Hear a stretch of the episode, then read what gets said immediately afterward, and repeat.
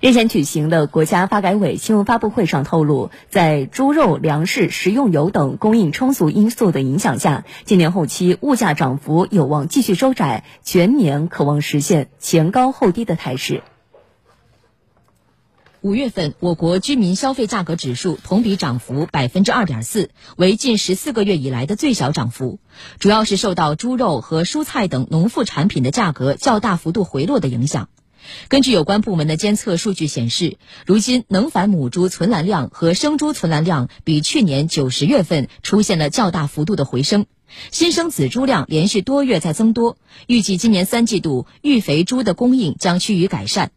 总体判断，今年下半年猪肉价格有望保持稳步回落的态势。与此同时，我国粮食和食用油供应充足，粮油的价格有望平稳运行。蔬菜、水果等价格可能会有正常季节性的波动，但是食品价格总体将保持基本平稳的态势。从全年来看的话呢，因为我国有充足的宏观政策空间，有强大的国内市场支撑，经济发展呢有足够的韧性和潜力，那么主要工农业行业复产达产形势良好，